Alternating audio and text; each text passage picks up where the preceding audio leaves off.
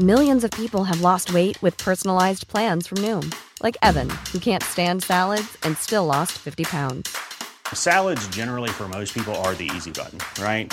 For me, that wasn't an option. I never really was a salad guy. That's just not who I am. But Noom worked for me. Get your personalized plan today at Noom.com. Real Noom user compensated to provide their story. In four weeks, the typical Noom user can expect to lose one to two pounds per week. Individual results may vary.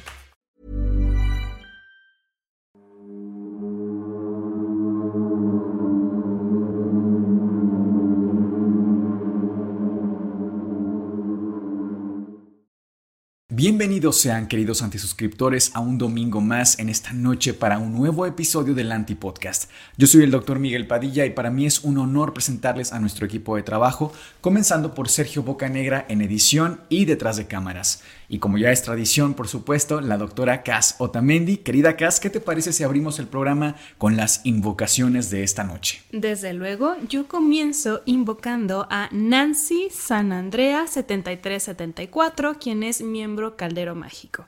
También invoco a Tecito Lover, que es miembro Fantasma, y nos dice, literal, apenas salió el episodio, corrí a comprar la membresía. Llevaba un tiempo meditando si hacerlo o no, y no me arrepiento de nada. Amo este canal.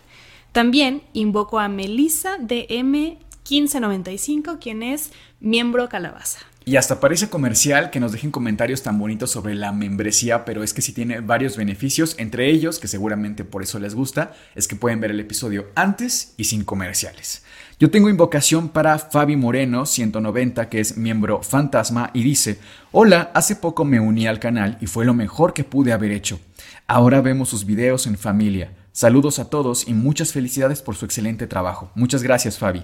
También a Fernanda Romero 5192, que es miembro fantasma. Y por último a Vicodias 7473, que es miembro Calabaza. Y bueno, querida Cas, me gustaría comenzar el episodio con una pregunta casi que retórica, porque estoy seguro de que la respuesta es un sí, tanto para ti como para nuestros queridos antisuscriptores.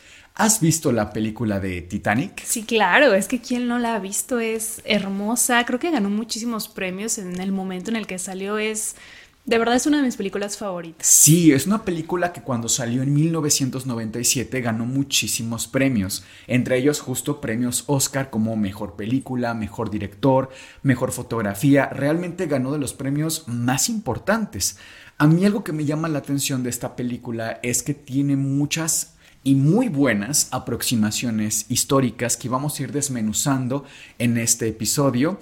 Y es que, por ejemplo, no sé si se acuerden que en la película de Titanic sale esta pareja de viejitos que deciden quedarse juntos, abrazados en su habitación, porque muy románticamente uno no podría vivir sin el otro. Pues esa historia es real.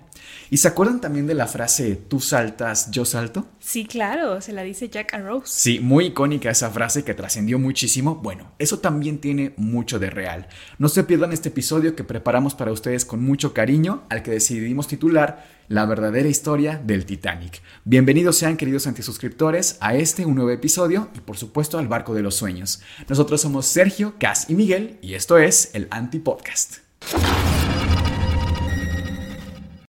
Para comenzar este relato tenemos que retroceder en el tiempo, hasta el año 1908.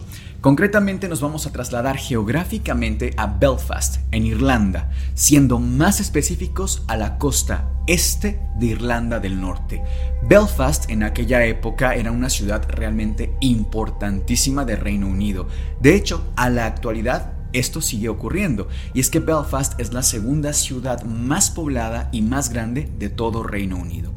En aquellos días la gente, la población, soñaba con grandes proezas de la ingeniería, con superarnos cada vez más y más en construcciones más monumentales, más grandes y más lujosas. Y es así que sale en este vaivén de sueños casi que imposibles la idea de construir una máquina móvil que jamás haya sido presenciada por el hombre. La máquina móvil más grande jamás creada por la humanidad. Nace desde estos tiempos la idea de un barco que fuera realmente imponente y hermoso. Todavía no sabían ni cómo se iba a llamar, ni cómo lo iban a construir, pero recuerden ustedes que tenemos también un poquito de contexto histórico, y es que, como les digo, realmente nos intentábamos superar cada vez más y más. En 1889, prácticamente menos de una década atrás de lo que les estoy contando, fue cuando se inaugura la Torre Eiffel en París una estructura realmente impresionante. A gusto de unos sí, a gustos de otros no, en cuanto a belleza y estética, pero la estructura es impresionante realmente. Entonces tenemos además el remanente histórico de la revolución industrial. Tenemos muchas construcciones muy impresionantes y es por esto que cada vez se buscaba superarse a sí misma la sociedad. Antes de incluso poner manos a la obra, saber cómo se iba a lograr este proyecto, empezó el gran primer reto, y es que independientemente de factores, digamos, económicos, quien fuera a diseñar este barco tendría que ser alguien sumamente hábil y talentoso. ¿Por qué? En aquellos días obviamente no había computadoras, no había software, diseños virtuales, ni mucho menos. Toda la estructura del barco tendría que ser dibujada, diseñada a mano. Quizá ahora no estamos dimensionando lo que esto implica, pero un error mínimo en la estructura del barco causaría estragos irreparables. Es así que empiezan a hacer, digamos que, audiciones para ver quién podría llevar a cabo el proyecto. Y dan con un sujeto de nombre Thomas Andrews, un hombre realmente muy capacitado que empieza primero como carpintero, después como ebanista y después hace estudios formales y es ingeniero naval. El sujeto era realmente visionario, era brillante y la compañía a cargo de llevar todo el proyecto era White Star Line, que ya tenía pues bastante antecedente construyendo barcos, pero ninguno de estas dimensiones que se pensaban. Para que me entiendan, las dimensiones que se estaban buscando Hoy apenas las estamos superando. O sea, la distancia en el tiempo de más de 100 años, realmente en un momento más les voy a dar un poquito más de contexto, el barco más grande que tenemos actualmente comparado con el Titanic, pero no hay tanta diferencia. Y en años, vamos, es que ya son más de 100 años totalmente, ¿no? Y en habilidades a lo mejor para crearlo, para diseñarlo con mucha más seguridad y mayor eficiencia. O sea, si hemos tenido mucha más ventaja, que los que ellos tenían, sin lugar a dudas, y aún así por poco los estamos superando. Es más, me gustaría darles ahora mismo el dato exacto para que un poquito ubiquen de lo que estamos hablando porque es realmente impresionante. Bueno, el Titanic tenía una medida de largo que se llama, esa medida se llama eslora, es lo que mide de lo más largo de longitud, eran 300 metros, algo jamás antes visto. El barco más grande que se registró y que le ganó por 150 metros aproximadamente fue el Nok Nevis. Sin embargo, este barco japonés, que vamos, se acaba de desmantelar, bueno, se acaba entre comillas en 2009, era un barco más bien petrolero. No iba para cargar personas y transportarlas como más turístico, no era así. Entonces, de alguna forma, el contexto es distinto. El barco que tenemos actualmente funcionando, que supera al Titanic, solamente es por 65 metros. 65 metros, que es el Icon of the Seas con 365 metros. Un barco, por cierto, es un crucero bellísimo. Ojalá que les podamos poner imágenes, pero es extremadamente hermoso e impresionante lo que sí se ha avanzado en cuanto a estructura para que la gente la pase pues muy bien en sus vacaciones. Muy cómodos, ¿no? Muy cómodos.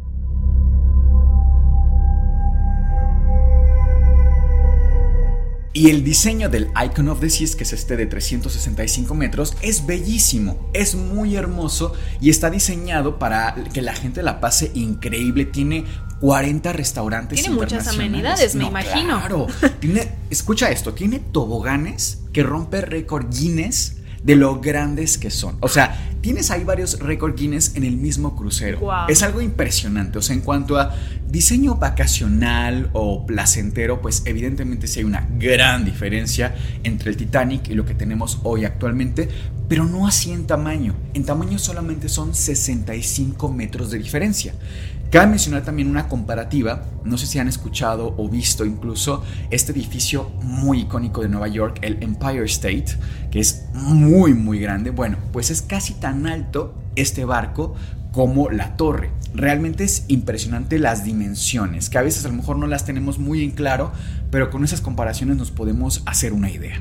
El Titanic realmente era gigantesco y se registró con un peso de 46.328 toneladas, con una longitud que como les comentaba se llama eslora de 300 metros y aproximadamente 30 digamos de ancho.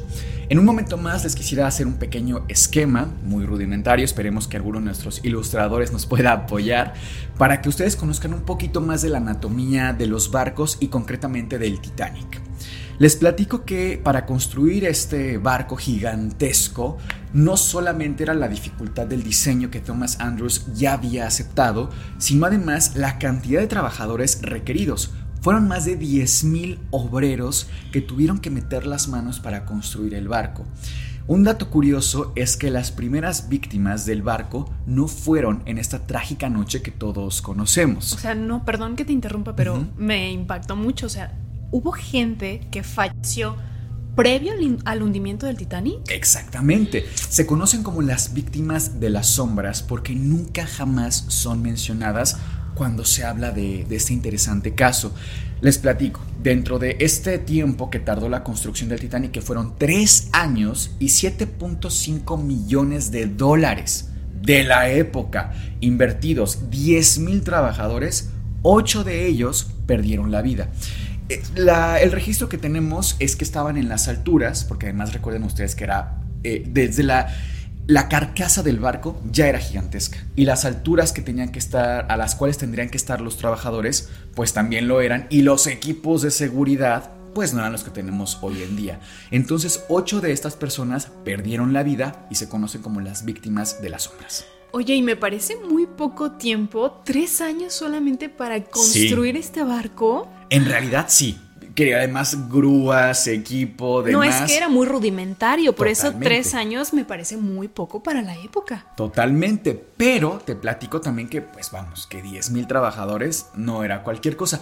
Yo tengo la teoría aquí de que en efecto sí fue poco tiempo, pero ya una vez anunciado el proyecto, si no lo hacían ellos, lo iba a hacer otro país, lo iba a hacer otra compañía. Claro. Realmente siempre había esta competitividad, ¿no? Competitividad, perdón, de ver quién llegaba primero y quién lo hacía mejor. Entonces, la expectativa que tenía la gente a nivel mundial era gigantesca. Con decirles que el 31 de mayo de 1911 se quita el casco del Titanic para que éste toque el agua y ver si todo está en orden. Como una pequeña prueba, como digamos. Una pequeña prueba, como una inauguración del barco.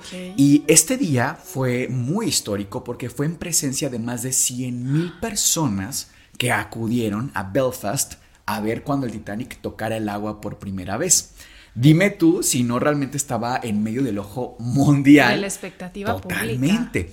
No había tiempo para el error. De hecho, esa, tomen muy en cuenta eso, el tiempo fue uno de los factores que hicieron que el Titanic finalmente se hundiera.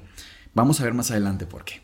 De las últimas partes que digamos que se le pusieron al barco fueron las chimeneas. Un poquito más para que se vuelvan a dar un poco de contexto de qué tan grande era. Las chimeneas eran estas cuatro estructuras colocadas en la parte más superficial del barco que conectan con la parte más profunda del mismo para que el humo de las calderas pudiera salir al exterior. Cada una de las chimeneas fue arrastrada por 20 caballos, realmente pesadísimas. Otro dato curioso desde acá es que la cuarta chimenea era, digamos, de adorno, no estaba conectada a, las calderas. Las calderas eran una zona en la prácticamente última cubierta del barco, en la cual los fogoneros, que eran estos hombres que estaban echando todo el carbón a las calderas a mano, ¿eh? Realmente trabajo el que tenían que hacer constantemente para que el barco pudiera moverse a nivel de las propelas y obviamente irse desplazando eh, por el mar. A ver, yo tengo una pregunta, porque en la película hacen ver el tema de las clases sociales como algo muy marcado, vamos, que casi casi es el contexto de la película, ¿no?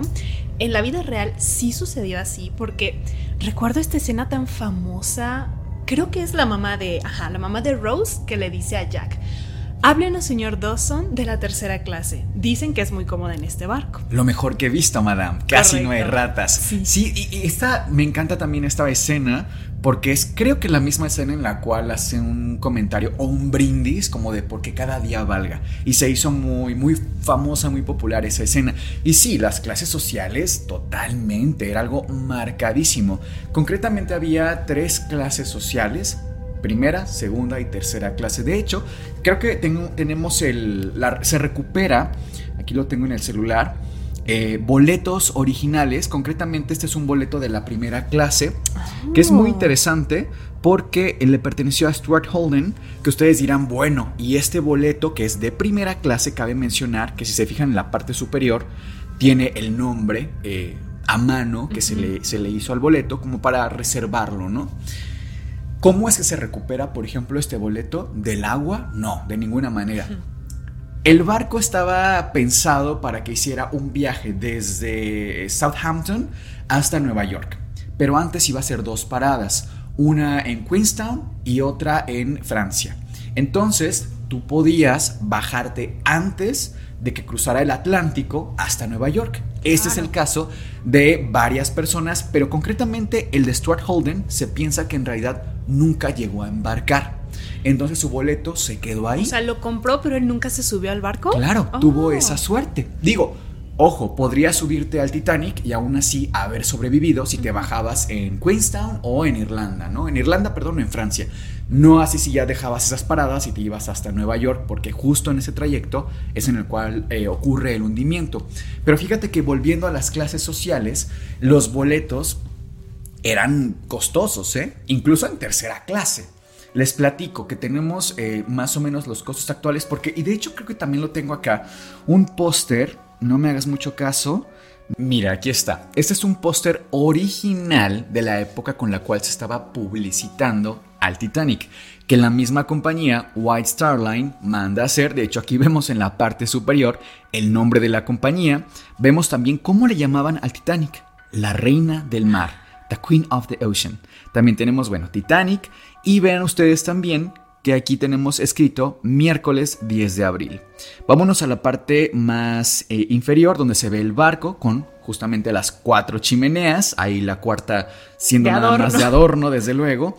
Y en la parte más inferior vemos en ruta para Nueva York y finalmente hasta abajo los precios. Esos son precios aproximados porque vean ustedes incluso que variaban de acuerdo a si tú tomabas como primera, o sea, lo tomabas desde Southampton o lo tomabas desde Queenstown, sí cambiaba el precio.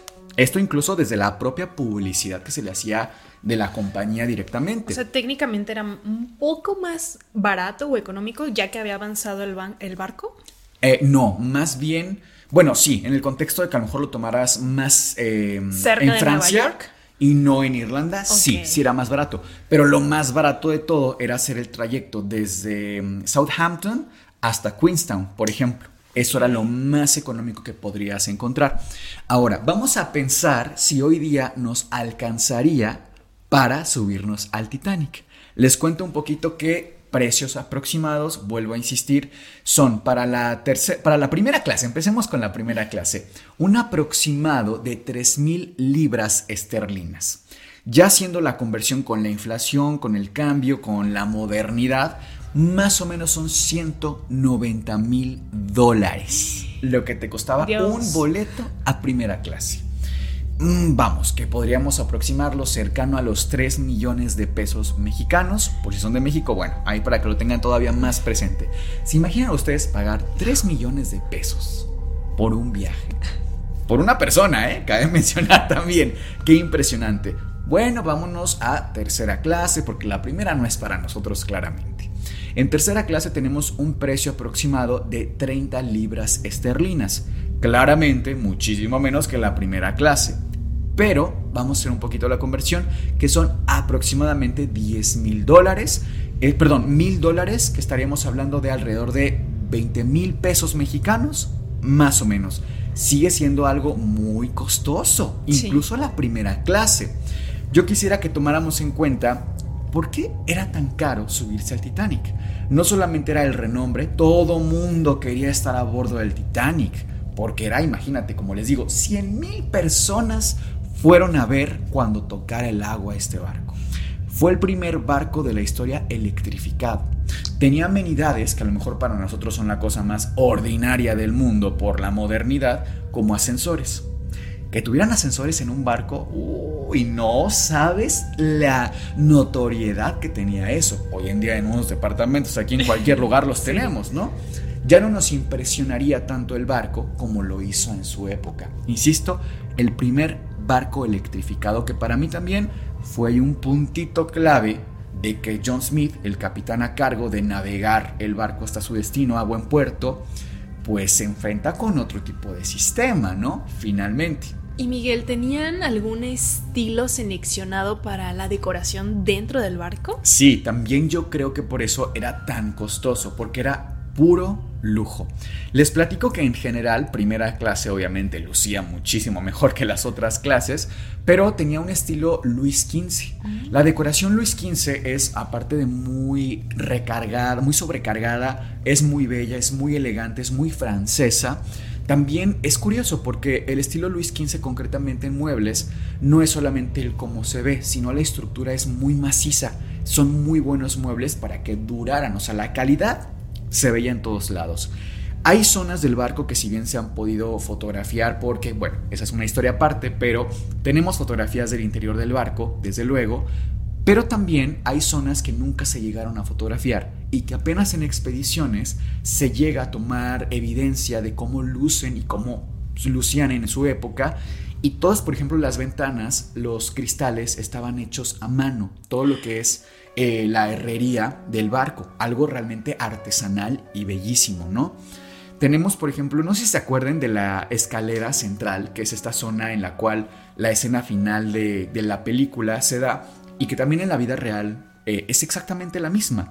Es una zona mm, de madera, concretamente de roble tallado, y que en la parte inferior tiene una estatua de un ángel en bronce, igual hecho a mano. Todo era de verdad lujo, sensación. Tenemos también la estructura em, que es como un domo, un domo de cristales con mucha herrería, también muy muy bello, que dejaba entrar eh, mucha luz al barco. Entonces la iluminación natural con el movimiento del agua debió ser algo espectacular de ver. Realmente debió de haber sido una experiencia espectacular haber entrado a ese barco por primera vez, sobre todo por lo que vieron los pasajeros de primera y segunda clase sobre todo, ¿no? Sí, definitivamente sí. Y como les digo, además había posibilidad de alguna forma de que casi cualquier persona pudiera acceder porque había muchos lugares, lo que sí es que se acabaron prácticamente todos los boletos, digamos, en preventa, ¿no? Por llamarle de alguna forma.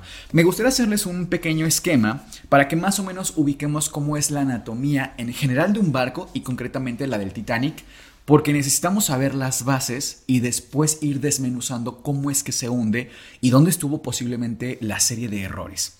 Fíjense que les hago aquí un dibujo muy sencillo de lo que es la vista superior del barco. La parte más delantera, más... Em, sí, lo que va por delante es lo que se conoce como proa. La proa tiene en esta zona un poquito más central algo que se conoce como nido de cuervo. El nido de cuervo, Cas, es donde estaban los vigías que eran estas personas que estaban al pendiente de que no hubiera obstáculos. Ese era su trabajo, ¿no? Estar vigilando, de ahí viene el nombre. Exactamente, ahí estaban en el nido del cuervo. En la parte más posterior tenemos esta zona, que justo es la zona de atrás, que se conoce como popa. En la popa, ya en la parte inferior de la popa en realidad, tendríamos el... Desde el Titanic concretamente tenía tres, digamos, hélices gigantescas. De hecho, por ahí creo que podemos tener una comparativa con el tamaño de una persona realmente es impresionante el tamaño que tenían las, las hélices, conocidas también en el mundo de los barcos como propelas. Las propelas que están girando para ir darle movimiento al barco, ¿no? Aquí tenemos el, el timón que le va dando la dirección y no el movimiento. El movimiento es dado por las propelas. Ahora, visto de lado, el barco, si lo vamos partiendo como una especie de capas, son cubiertas, así se le llama. A cada capa son cubiertas, de la A a la G.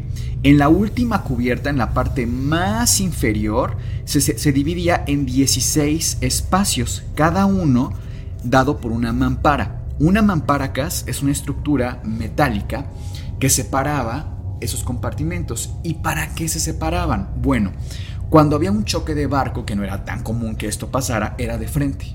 Entonces, si tú tienes un obstáculo aquí y te golpeaba esta zona, pues a lo mejor te llevabas los primeros tres compartimentos, pero si estaban sellados con las mamparas, no ibas a permitir que el agua inundara toda la cubierta, solamente digamos ciertos compartimentos. Era una forma de controlar el agua que entraba. Algo característico del Titanic es que, digamos, si hacemos grande una mampara, cada una de estas, tenía una pequeña puerta que se sellaba. ¿Por qué? Porque en toda esta estructura tenía que pasar parte de la tripulación, concretamente los fogoneros, estos hombres que estaban echando el, carbón para que se pudiera mover y llegaba hasta las chimeneas, bueno, excepto esta que como les comento y les insisto era nada más de adorno, pero en las demás sí iba subiendo. Entonces, eh, es curioso porque estas mamparas eran muy pues muy fuertes. Era un metal bastante grueso y además tenía un refuerzo todo el barco que iba, digamos, en dirección hacia la eslora, que como les digo es la longitud del barco, que es la quilla. La quilla es como la columna vertebral del barco, ¿no? Es también una estructura metálica y que le da, pues justo eso, la estructura al barco finalmente. Ahora, ya que tenemos, digamos, este esquema general de cómo funcionaba más o menos el barco, obviamente hay datos que mm, es que no sé por dónde adelantarme, Cas, porque de verdad los hechos, eh, por ejemplo, para adelantarme un poquito quizá, quizá la gente se acuerde en casa que el barco se parte. Llega un punto en el que está totalmente horizontal y se parte el barco. Eso también ocurre porque, si nos regresamos un poco al esquema, eh, había un punto, digamos, de vacío que estaba muy cerca de la de la chimenea que estaba de adorno. ¿A qué me refiero con espacio vacío? Me refiero que era una zona que no tenía refuerzo, era el punto débil del barco. O sea, no estaba rellena de metal, digamos. No, para nada, no tenía ningún refuerzo. De hecho, muy cerca de ahí es donde estaba la, la escalera con el domo, etcétera, un espacio con mucho aire. Finalmente, insisto, el punto débil del barco. Pero llegaremos a eso un momento más.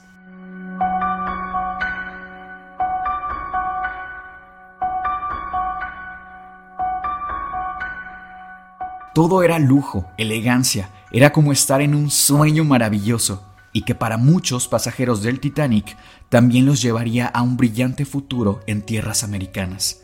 El 14 de abril del mismo año, antes de llegar a su destino, el Titanic vería su último atardecer. Esa noche a las 10 pm, Frederick Fleet y Reginald Lee comenzaron su jornada laboral en el puesto de vigías. Estos dos sujetos eran quienes finalmente estaban en el nido del cuervo de vigías, precisamente revisando que no hubiera obstáculos. La verdad es que no se esperaba eh, todos estaban con el mejor optimismo, ¿no? Porque claro, estamos haciendo historia, imagínate nada más. Sin embargo, un dato curioso aquí también es que los vigías, pues ya era de noche, cas. No tenían buena visibilidad eh, a distancia y se les olvida portar sus binoculares. Es decir, estaban imposibilitados para ver realmente a varios metros de distancia. ¿Cómo crees? Sí. Me parece un poco fuerte ese punto. Negligente. yo no lo sabía que no llevaban binoculares. Incluso me parece raro que, va, que no, no existiera un protocolo como una especie de checklist de todo el equipo que necesitamos para hacer este trabajo y en todas las áreas, no solamente para los vigíos, vigías, perdón. Me recuerda un poco al carro rojo en medicina, que es algo súper importante y que se tiene que hacer un protocolo y van punto por punto checando. En papel, ¿eh? Sí, en papel, que todo esté ahí. Sí, sí, y no es para menos el trabajo de estas personas, qué fuerte. Pues bueno, no sé si se acuerden del capitán, el capitán John Smith. El capitán recibe más o menos cuatro horas antes de, este evento, de que vieran al glaciar muy cerca al iceberg, recibe avisos de otros barcos que horas antes habían transitado este mismo espacio que le avisaban, literalmente le alertaban que había muchos icebergs en los alrededores, que debería tener cuidado e incluso disminuir su velocidad. Todos estos barcos que le avisaron previamente a John Smith ya habían pasado por ahí, habían visto los icebergs pero iban a una velocidad bastante baja, porque en su mayoría pues no eran barcos de comerciales, vaya, ¿no? Entonces no tenían ninguna prisa en llegar a un destino como tal. Era un protocolo, digamos que bastante más relajado. Sin embargo, John Smith por alguna razón nunca contesta a estos avisos. Se presume que ante pues el tema social y que todo el mundo quería convivir con el capitán y demás como una pequeña gran celebridad en la época, no estaba atento a estos avisos. Hay un registro oficial que tenemos de una sobreviviente del Titanic de primera clase que está en un salón. Está prácticamente ya cenando y se da cuenta que el capitán John Smith, insisto, estas cuatro horas antes del iceberg, entra a la misma sala que ella, se sienta en una mesa aledaña y llega poco tiempo después un hombre pues muy muy elegante que se sienta con el capitán. Resulta que este hombre era, pues vamos a decir que el dueño del Titanic. Era el empresario con más, digamos, acciones o pertenencia del barco. Ok. Y le da la orden directa de que tenía que romper un récord más. Y ese récord era llegar antes de lo previsto a su destino. Por lo cual sabemos totalmente, vamos, con toda la certeza del mundo, que el Titanic iba a exceso de velocidad. Entonces, ¿qué tienes aquí? Tienes a dos vigías prácticamente ciegos que no pueden ver en medio de la oscuridad, que no tienen binoculares, y tienes a un capitán que está socializando. Y tienes además una serie de avisos de obstáculos presentes y dados por otros barcos. Entonces, esto era una bomba de tiempo. Sea como sea, el Titanic esa noche iba a chocar sí o sí. ¿Y sabemos si el capitán y la tripulación estaban alcoholizados? Digo, me suena bastante probable que si estaban socializando y todo esto hubiera de por medio alcohol. Realmente es muy probable. Y es que además en la época em, era muy común el utilizar eh, bebidas embriagantes como una especie de remedio. Incluso sabemos, insisto con total certeza, que a los sobrevivientes que logran rescatar, cuando llegan les dan una manta y un vaso de coñac, como para el susto, para que se relajaran era parte de lo que se utilizaba. Entonces, vamos, si en ese contexto les estaban dando coñac, no me sería, como dices, para nada imposible pensar en que en el socializar también estuvieran bebiendo una o más copas, ¿no? Sin embargo, más allá de eso, yo pienso que, insisto, era una bomba de tiempo.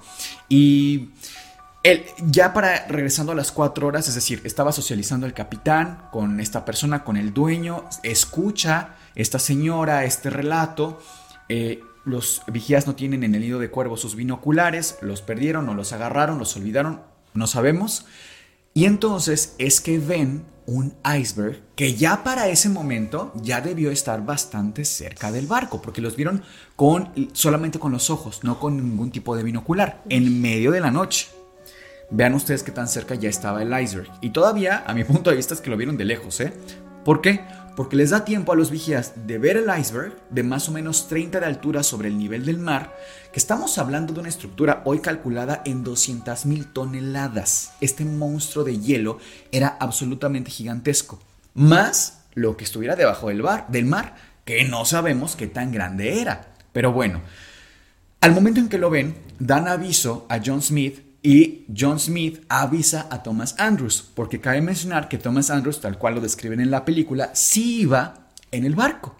Y no iba solo, iba con ocho miembros de su equipo de trabajo cuando se construyó el Titanic. Vamos, que sus manos derecha, izquierda, sus pies y demás, era todo... Thomas Andrews tenía este equipo de trabajo de su, su total confianza.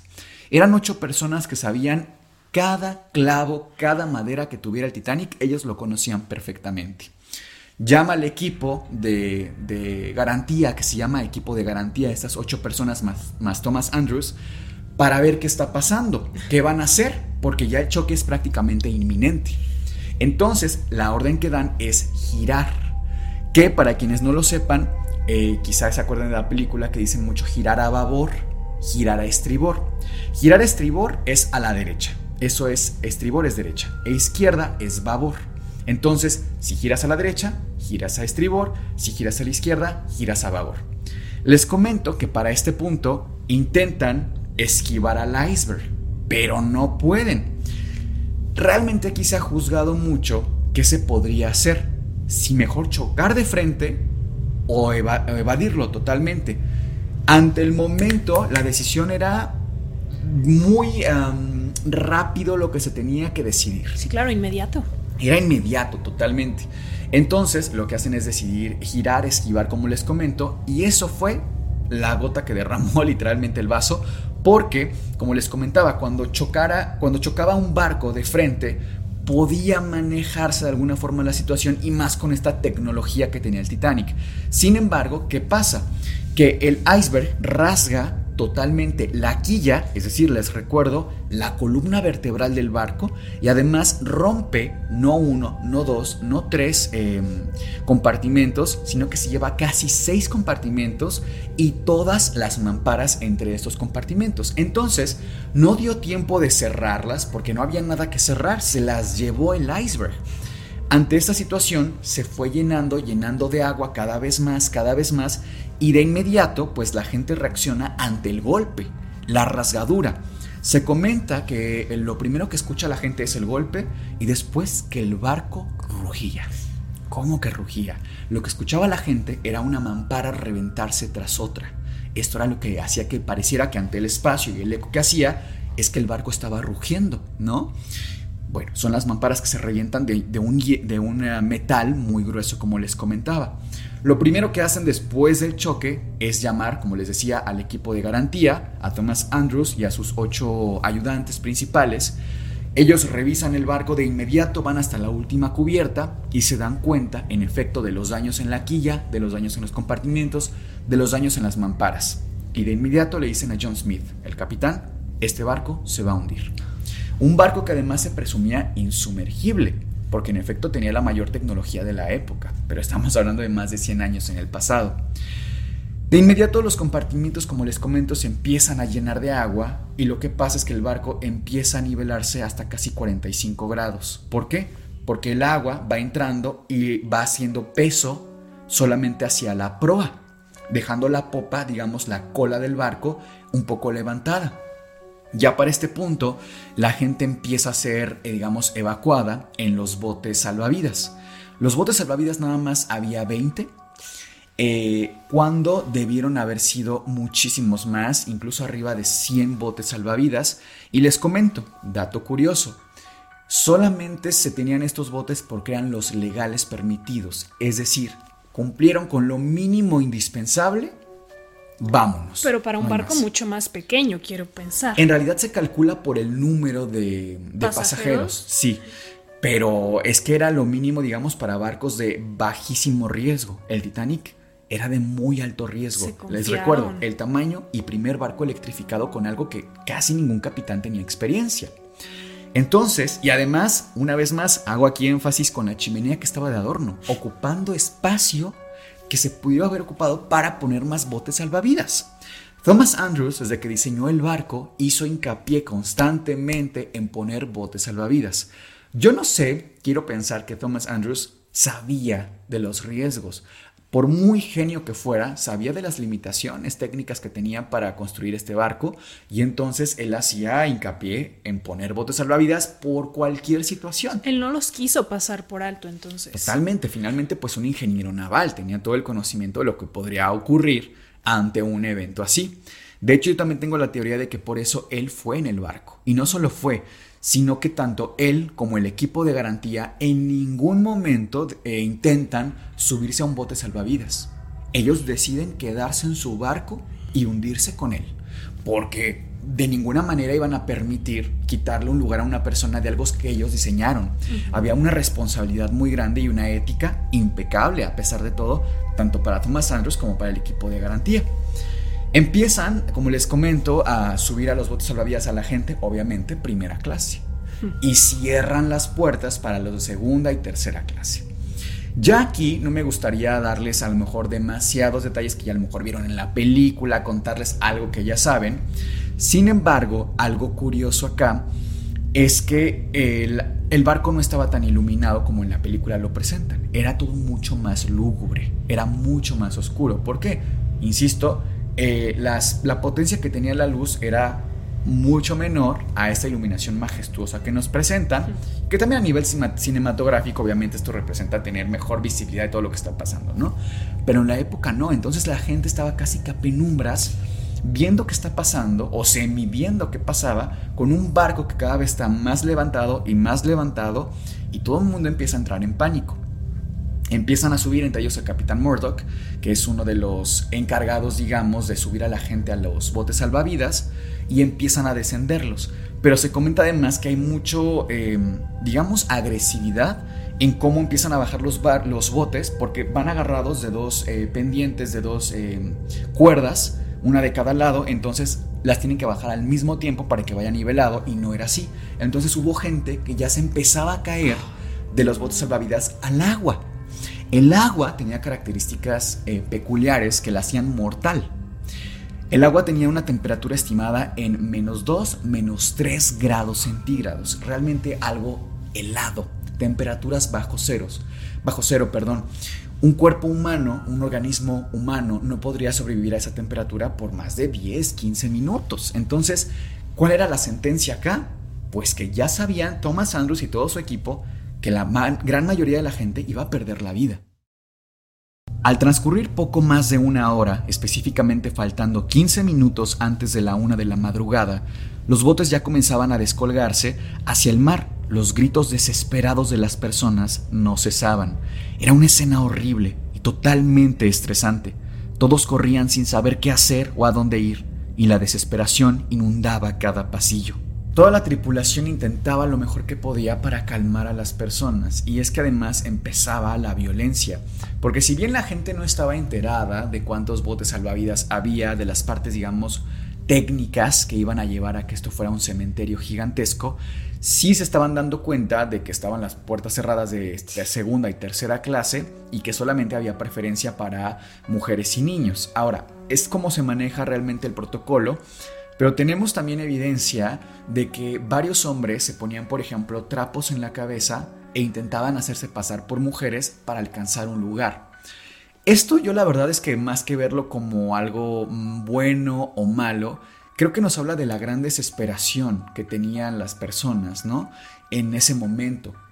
Y que te vas dando cuenta, incluso los de primera clase. Le estoy hablando de gente de primera clase, no así los de segunda o tercera que estaban totalmente enardecidos. Poco tiempo después, el barco pues entra más y más agua hasta que queda totalmente verticalizado. Imagínate la escena. 2.18 de la madrugada y el barco se queda sin luz porque ya la chimenea se había reventado, concretamente dos de ellas, primero la, la, vaya, la de la proa y después la que le seguía después de esta. El barco se queda en total penumbra, lo único que ves es movimiento de la gente, el barco verticalizado, ese monstruo de 300 metros de eslora totalmente verticalizado y en medio de la oscuridad. Una escena realmente impresionante. ¿Qué pasa? Que como les comentaba, pues tenía un punto débil el barco y al estar verticalizado era cuestión de tiempo para que en ese punto débil, muy cercano a la popa, se partiera en dos el barco. Esto tiene implicaciones realmente macabras si pensamos que el peso, les repito, de más de 45 mil toneladas a la mitad con sus tres propelas en la parte de la popa, iba a reventarse, a partirse y a caer encima de más de 1500 personas en el agua. Es algo eh, espectacular de imaginar, no imagino, no puedo pensar en, haberlo visto, ¿no? Incluso hay una, una sobreviviente que se llama Milvina Dean, que ella incluso ni siquiera estaba consciente ¿eh? de cuando esto pasó. Esta sobreviviente cuando estuvo en el Titanic tenía nueve semanas de nacida. Incluso ella decidió firmemente nunca ver la película del Titanic, porque era prácticamente una remembranza del cementerio de sus padres. Claro. Y qué, qué, qué, espanto también, ¿no? Tener em, este recordatorio mundial constante, romántico, eh, multipremiado del fallecimiento de, tu mundo, de, tus padres, que ni siquiera realmente llegaste a conocer. En fin, eh, se parte el barco en dos, le cae encima a muchísimas personas y es aquí realmente cuando los pocos botes salvavidas llenos de personas pues ya estaban un poco lejos porque también les cayeron a varios de ellos y ahí perdieron la vida incluso aunque estuvieran arriba de un bote salvavidas no era garantía de nada. Había mucha gente en el agua en ese momento e intentaban desesperadamente agarrarse de uno de los botes salvavidas. Tenemos, eh, tenemos entrevistas originales de varios sobrevivientes de, este momento y cuentan incluso cómo tenían una disyuntiva ética muy impresionante en ese momento, porque ponle tú, imagínate el escenario. acabas de ver que este monstruo del mar, la reina del océano, se acaba de partir en dos, se acaba de hundir. Tú estás en un bote salvavidas y ves muchísima gente que acabas de cenar con ellos, de platicar con ellos, pidiéndote a gritos que regreses con ellos. Pero al mismo tiempo, sabes que si regresas, se te van a rodear, se van a intentar subir y entonces se van a hundir todos. Tétrico. Tétrico, totalmente, ¿no? Y muy probablemente hasta familiares. O sea, tú imagínate que te subes a un bote salvavidas y ves a tu esposo, a tu papá, a tu hermano en el agua pidiéndote a gritos que regreses por ellos. Es una escena macabra. Traumática, totalmente. Aquí hay una experiencia que me gustaría contarles un poquito porque es una, una experiencia real del Titanic muy interesante. Y es que el jefe pastelero el señor Jogging, concretamente, era quien estaba a cargo de toda la repostería de, primera clase. Él en cuanto se da cuenta de que pegó el iceberg en el barco, piensa en echarse al agua. Y está constantemente pensando en esto, eh, pensando en esto, cómo le iba a hacer para aventarse. Me agarro un bote salvavidas antes de que todo el mundo lo agarre, ¿qué voy a hacer? Se decide lanzar al agua, ocurre todo lo que te acabo de contar, y mientras él iba todavía flotando, nadando entre flotando y nadando, porque insisto, las aguas totalmente gélidas no le iban a permitir nadar correctamente, traía su bote salvavidas, su, perdón, su chaleco salvavidas y ve un bote salvavidas que está volteado, totalmente volteado, pero arriba tenía personas, hombres, que lo iban pues más o menos tripulando dentro de lo que se podía navegando. Él intenta acercarse y todo aquel que se acercara al bote le daban un golpe en la cabeza, pues para quitarle la vida más fácilmente y también para que no se subiera al bote. Él al darse cuenta de esto dice, no, mejor ni me acerco, se da la vuelta y sigue flotando. Como les comentaba, haciendo digamos un cálculo fisiológico muy básico tal vez, 10-15 minutos un cuerpo humano podría sobrevivir en esas condiciones tan bajas de temperatura. Yogi logra sobrevivir más de dos horas en el agua. Es un auténtico misterio del Titanic, realmente.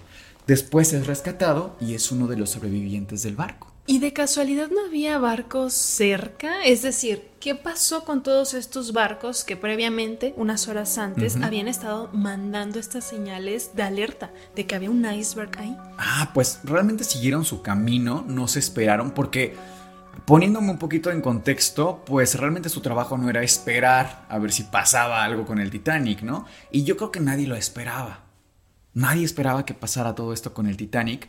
Entonces, pues siguieron su camino y además... Eh, en todo el transcurso desde que sí ya se sabía en riesgo, John Smith y sabía el riesgo de todo el barco, empiezan a lanzar bengalas de auxilio. Sin embargo, por una razón curiosa, deciden lanzar bengalas blancas. ¿Qué? Sí. ¿Por qué? No se sabe realmente. Se piensa que fue en todo el alboroto, no encontraron las que sí eran pertinentes, que vamos, hay una persona específicamente destinada a las bengalas de un barco de más de estas dimensiones. Les pongo un poquito más en contexto. Las bengalas rojas son las que se tienen que lanzar ante una emergencia. Son las bengalas de auxilio.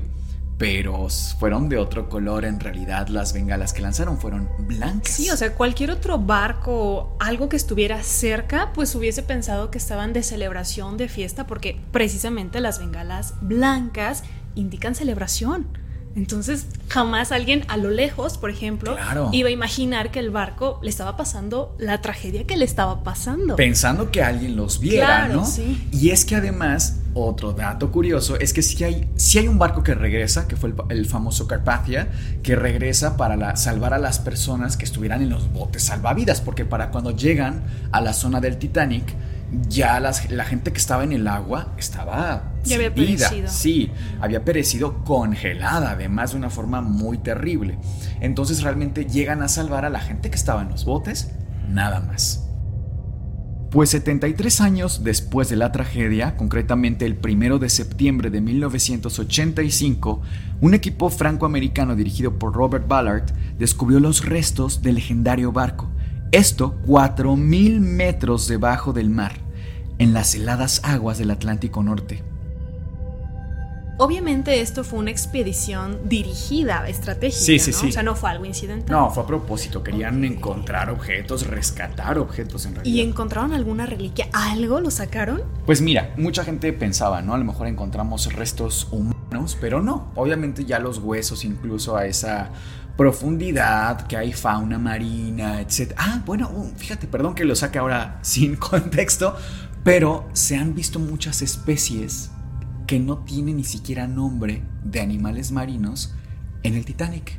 Dentro del Titanic, en la estructura en el mar, hay peces que no se han descrito científicamente. En otras zonas, por En ejemplo. otras zonas solamente se ven ahí Qué y ni siquiera nombre tienen. Sí, pero no, no se rescatan obviamente restos eh, biológicos, vamos a llamarlo así, sino más bien que zapatos que fueron tratados con ácido tánico, por eso resistieron al agua.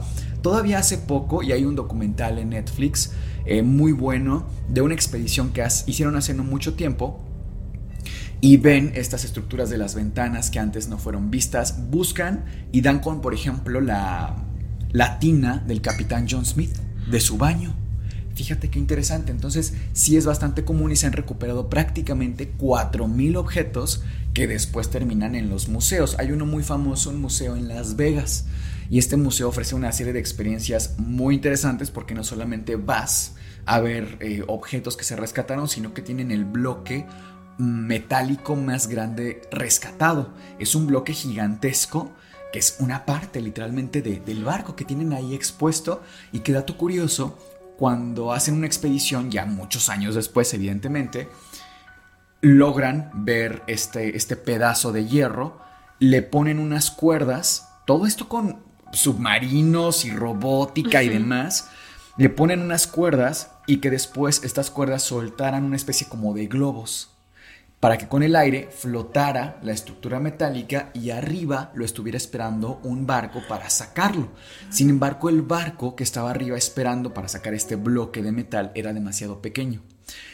Se vence, digamos, la resistencia y vuelve a caer hasta el fondo del mar esta estructura metálica y es años más tarde que vuelven a hacer el plan con un barco más grande y ya pueden sacarlo y lo ponen en el Museo de Las Vegas. ¡Guau! Y bueno, esa fue en general la historia de este mítico barco. Por supuesto que no faltan teorías conspirativas de que, por ejemplo, el Titanic en realidad nunca se hundió, sino que fue otro barco en su lugar. ¿Tú sabías esa historia? No, a ver, Sí, cuéntanosla. mucha gente no sabe, pero el Titanic tiene, o tenía más bien, dos hermanos gemelos. El primer buque terminado fue el Olympic en 1911, seguido por el Titanic en 1912, que ya conocemos su historia, y el Britannic en 1915, es decir, tres años después. Este último, es decir, el Britannic, iba a llamarse originalmente Gigantic, completando el trío de naves inspiradas en los seres de la mitología griega, los dioses olímpicos para el Olympic, los titanes para el Titanic y los gigantes para el Gigantic. Ironía del destino, igual que en la mitología, estos dos últimos fueron atrapados en los abismos y solo el Olympic sobrevivió. Entonces, los que se hundieron fueron evidentemente el Titanic y el Britannic. Sí, el Britannic, que originalmente iba a ser el llamado Gigantic. La forma en la que se hunde el Britannic es muy curiosa, porque este barco iba a tener prácticamente la misma función que el Titanic. Sin embargo, eh, pues esto ocurre en tiempos de guerra y lo mandan llamar para que sea un buque hospital. Y entonces pues tiene que transcurrir en otra zona muy cercana al mar Egeo, que es en la zona de Grecia, y hay una mina que supuestamente revienta, explota eh, debajo justamente del Britannic y es así que se hunde. Entonces mucha gente de ahí saca la teoría de que cómo es posible que dos barcos de la misma compañía, además eran gemelos, eran idénticos realmente. Si acaso unos cambios en el diseño de la elegancia y la decoración del, del Britannic, que era el Gigantic originalmente, pues bueno, nada más. Pero de hecho tenemos eh, registro de que sí se llamaba Gigantic y decidieron también cambiarle el nombre para que no tuviera como el mismo mal augurio del Titanic. Pues yo conozco por ahí un dato, y ya tú me darás razón si sí o si no, de un barco que unos cinco días antes zarpa y se queda justamente anclado en el punto de desastre donde el Titanic pues se hunde. A el SS California. Justo, y que llevaba algunas mantas y todo esto. ¿Qué pasó con ese barco? Bueno, antes terminó, también me parece sospechoso muy imprudente, ¿no? Quisiera decirlo así, muy amablemente, que el capitán estaba como eh, socializando. socializando, muy probablemente, insisto, bebiendo alcohol, no tomó en cuenta todas estas alertas, ni él ni ningún otro miembro de la tripulación que no llevaban binoculares, que no existía este checklist, dijo, ay no, me parece muy fuerte. Sí, totalmente. No tenemos un registro fidedigno de si existió este supuesto barco, el SS California, y mucho menos de si estaba anclado. Ahora sí que esto alimentaría mucho las teorías conspirativas de que estaba esperando justo en el punto estratégico de que algo así pasara, e incluso pensando en que sí, digo, como una teoría plausible, pues pensar en que fue que reventó el, Titanic por algún tipo de torpedo o algo similar en lugar de que fuera un glaciar. Creo que lo interesante de esta teoría sería un poco más analizar la lista de, personas que iban a bordo del Titanic e ir desmenuzando una a una, vamos, que fallecieron más de 1.400 personas en el barco, ¿eh? sobrevivieron cerca de 700, entonces ir desmenuzando si alguna era un pez gordo en el sentido de que valdría la pena reventar todo el barco para cargártelo. Una sola persona. Es, es plausible, no digo que no, pero me parece un poco aparatoso para, para algo así. Pensando tal vez, ya muy conspiranoicos nosotros tal vez, en que no era un solo pez gordo, sino que tal vez eran varios. Digo, recordemos los grandes precios que se manejaban por un boleto de primera clase. 3 millones de pesos actuales no los tiene cualquier hijo de vecina, los tenía gente muy poderosa, muy pesada social y políticamente. Entonces, eh, si bien no, hay registro de eso, descartarlo totalmente, desestimarlo, pues creo que es un tanto innecesario hacerlo, porque finalmente más allá de eso tenemos garantía de que sí se hundió el Titanic, que era el Titanic el que se hundió, pero las circunstancias en las que se dieron, pues sí, pareciera que fueron una serie de malas situaciones, ¿no? Que no hubiera el checklist, que no llevaran los binoculares, que decidieran girar en lugar de tomarlo de, frente. No sé, si hay demasiadas casualidades o causalidades, ¿no? Les hice una pequeña lista de, digamos, datos curiosos o extras que a lo mejor en la narrativa se me pudieran ir, pero que está igualmente interesante considerarlo. Primero que nada, el único objeto que se vende actualmente del Titanic. Les platico que mucha gente obviamente se pregunta, bueno, a lo mejor este tipo de submarinos como el Titán, recientemente muy en tendencia, en boca de todos por una triste situación, ¿podría haber rescatado objetos y venderlos? Realmente no, eso está prohibido, pero en el, por ejemplo, en el Museo de Las Vegas, tú puedes ir y comprar un reloj de arena, pero en lugar de arena tiene algo negro. Esto negro es carbón original del Titanic, del que los fogoneros usaban para que movieran el barco. Pero como hay un exceso, digamos, de carbón, es un mineral pues muy vasto de los restos que quedan, es original, ¿eh? Y te lo venden tu reloj de carbón original del Titanic con un certificado de, autenticidad. Fíjate qué interesante. Otro punto, bueno, lo del pastelero sobreviviente, sí, no se me fue. Eh, ah, esto que no sé ustedes qué piensen. Pero cuando tú vas a los museos, te dan tu boleto de entrada. Y entonces en tu boleto de entrada viene una especie de código que cuando tú sales del museo lo pasas por un escáner y te dice exactamente em, el nombre de una persona con fotografía y es una de las personas que falleció del Titanic. Entonces tienes que buscarte en la lista a ver si sobreviviste o no sobreviviste. Me parece extraño. A mí ¿eh? la verdad me parece mm, desagradable, por decirlo menos. A mí personalmente, quizá yo soy muy exagerado, pero siento que es un poco em, como un una especie de fetichización de lo que ocurrió. De, ay, sí, la experiencia, sobre el juego, ¿no? Sí. ¿Por qué hacerlo un juego? A mí personalmente, ustedes tendrán la última palabra. Creo que compartes conmigo, ¿no? El Me parece muy raro. Ok, también les cuento que... Em, la pasta de dientes del Titanic que se pudo rescatar era sabor cereza. para todos y cada uno de las personas, incluida la tripulación. De hecho, en los museos también te pueden vender tu pasta de dientes sabor cereza. No sé si te venden la pasta de dientes o solamente el empaque para que tú le pongas tu pasta de dientes, ¿no? Pero me pareció curioso, realmente. Eh, sabemos, como les decía, lo que cenaron en la... Tenemos el menú, digamos, de la tercera clase. La sobreviviente, que nunca vio la película, pues fue ella, eh, Milvina Dean, que falleció en 2009 por, bueno, causas que nada tenían que ver con el Titanic. También tenemos que Molly Brown, no sé si se acuerdan de este personaje muy icónico de la película, que de hecho esa misma actriz ya la mencionamos en el episodio de Ersebet, cuando salió eh, Delfín, pero bueno, esta, esta pasajera era de primera clase y es esta, les pondremos aquí foto para que de inmediato se acuerden de ella, era como muy bonachona, muy linda, muy accesible y es que su esposo y ella descubren una mina de oro literalmente en su propiedad. Entonces digamos que eran los nuevos ricos. Literalmente esa persona sí existió y curiosamente, físicamente, bueno, al menos yo le encuentro cierto parecido con Molly Brown muchos años después por un tumor cerebral, pero también fue una de las sobrevivientes del Titanic. Fíjate qué interesante. La canción. Ah, la canción. ¿Se acuerdan que en la película eh, los músicos que tocaban obviamente instrumentos de cuerda deciden seguir tocando en medio de, todo el, el alboroto y el caos? Pues bueno, eso ocurrió. Y sabemos también que la canción que estaban tocando se llama, si no mal recuerdo, Señor cerca de ti, algo similar. Y se las vamos a poner aquí un pedacito tal vez mientras estamos hablando para que escuchen esta canción porque es justo la que pone en la película. Esto pasó tal cual.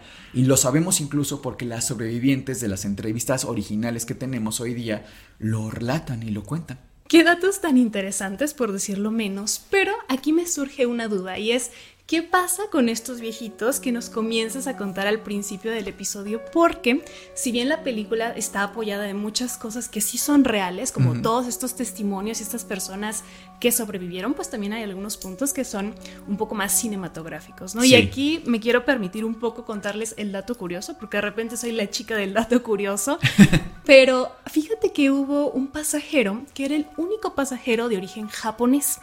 Este hombre era un diplomático que estaba trabajando en Rusia. Sin embargo, tenía que ir, me parece que a Reino Unido y después trasladarse a Estados Unidos. Bueno, pues él, él, era un hombre, cabe aclarar, y está al medio de todo este caos del Titanic.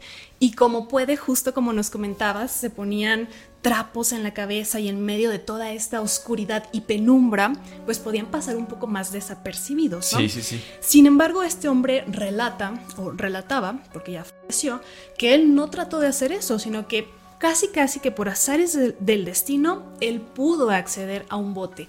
Literalmente ya había como 8 o 10 personas en el bote, que creo que era lo, bueno, en el salvavidas, que era como el punto máximo, pero todavía cabían dos personas. En realidad cabían muchas más, perdón que te interrumpa, pero como no querían incomodar porque era primera, clase, ponían muy poca gente, pero te estoy hablando de que ponían prácticamente la cuarta parte de la capacidad.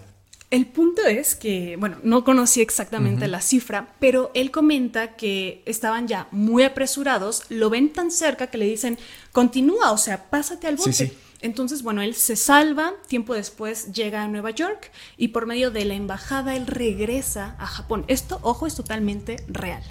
Pues la sorpresa cuando él regresa a su país, su país natal, es que fue el ostracismo, o sea, fue la vergüenza nacional el hecho de que él haya sobrevivido, fíjate. Y le haya quitado su lugar a una mujer. A una mujer o a un niño, claro. Fue hostigado, lo relegaron, perdió su trabajo y como sabemos, o sea, muchas veces no solamente el integrante, sino que el resto de su familia, incluso generaciones más abajo, también terminan pagando los platos rotos. Entonces al final él termina, bueno, como el gran criminal en su país, fíjate. Y además de un caso tan mediático, ¿no? Pero ¿qué pasó con estos viejitos? Sigo intrigada. Pues miren, les cuento que eh, en primera clase había una pareja de viejitos llamados Isidore Strass y su esposa Aida.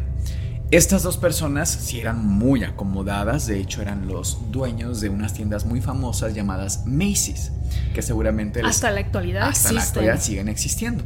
Eran personas que vivían en Nueva York y estaban, me parece que de visita en Europa y es por eso que dicen, bueno, pues vámonos en el Titanic, ¿no? Tenemos toda la posibilidad de viajar en primerísima clase. Total, que llega el momento de esta noche, este fatídico momento y a Aida le ofrecen un lugar en un bote salvavidas, siendo ella de primera clase, siendo mujer, pues le iban a ofrecer un lugar, era bastante viable. Sin embargo, ella se sube al bote y se baja, tal cual hizo Rose, ¿te acuerdas?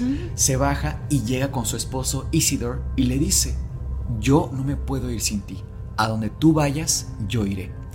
Se parece mucho a tú saltas, yo salto, sí. ¿no? Entonces deciden regresar a su camarote y se hunden con el barco juntos. Esta es una historia totalmente real y conmovedora realmente y de hecho se inspiran mucho en ellos, no solo para los viejitos, sino por este romance muy de Jack y Rose, que digo, eh, ni Jack ni Rose son personajes eh, reales, Rose está inspirada en una pintora más o menos de la época eh, del director, o sea, en la época del Titanic más o menos una, una pintora y físicamente hay ciertos rasgos con la actriz Kate Winslet, y entonces, bueno, de ahí surge la inspiración. Obviamente también hay cosas, como dices, muy cinematográficas, como El corazón del mar, esta pieza de joyería bellísima. Pero sí, otro dato ahí, es que les digo, este video podría ser de puros datos curiosos del Titanic, porque ahora me vengo a acordar de otro dato, y es que sí se rescata una pieza de joyería que no es ni de cerca tan espectacular como el corazón del mar, pero supuestamente, y esto está también en Las Vegas, este, esta joya es un collar muy bello y en el cual se inspiran supuestamente para hacer eh, la pieza del corazón del mar, ¿no? Pero bueno, ¿ustedes qué opinan, queridos antisuscriptores? La verdad es que yo me quedo con, y lo comentábamos detrás de cámaras hace unos días, que sería, no sé, yo lo veo muy posible que en algún punto, en un futuro cercano, hagan una réplica del barco del Titanic tal cual era, sin embargo con toda la tecnología de seguridad que tenemos hoy en día, con todo el diseño y demás, la ingeniería actual, para que sea un barco totalmente seguro, pero que incluso la gente que se subiera en forma turística, recreativa, eh, fueran a lo mejor viajes cortos y tuviera que ir vestida como en la época de 1912. Me parece un mejor negocio incluso que el submarino, ¿eh? Titán. Ah, no, claro, imagínate, totalmente. Y la seguridad. Sí. No, porque además podrían ser viajes cortos, la experiencia. Yo veo esto que va a pasar, ¿eh? De mí se acordarán. Pero bueno, ¿ustedes con qué opinión se quedan? Por favor, déjenos en los comentarios. Nosotros somos Sergio, Cass y Miguel y esto fue el Anti-Podcast. Les deseamos dulces, pesadillas.